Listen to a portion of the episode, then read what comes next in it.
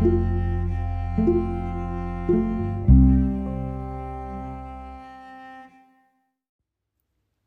さんこんにちは。柴田久美子のポッドキャスト「優しく優しく優しく」本日も日々の暮らしの中に優しさをお届けいたします。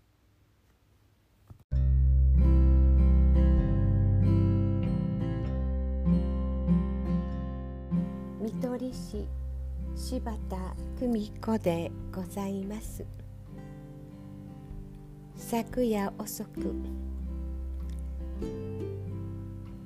仕事を持つ若いお母さんから相談がありました。柴田さんもう限界かもとても完璧主義の彼女は仕事も家庭もきちんとこなすそんな人でした。大丈夫。まずゆっくりと深呼吸しましょう。そしてお話を続けました。仕事も7割お家も7割それでもあなたは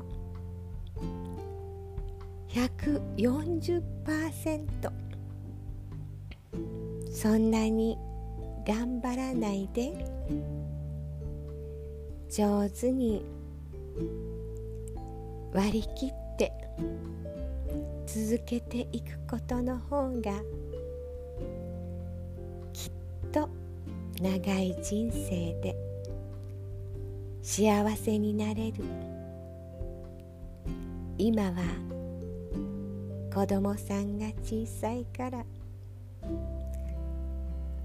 ママを7割やっていこう。そう答えました。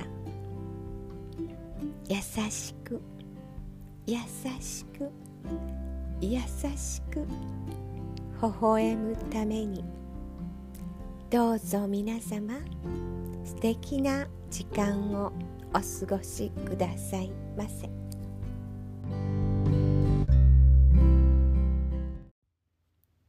ご視聴ありがとうございました。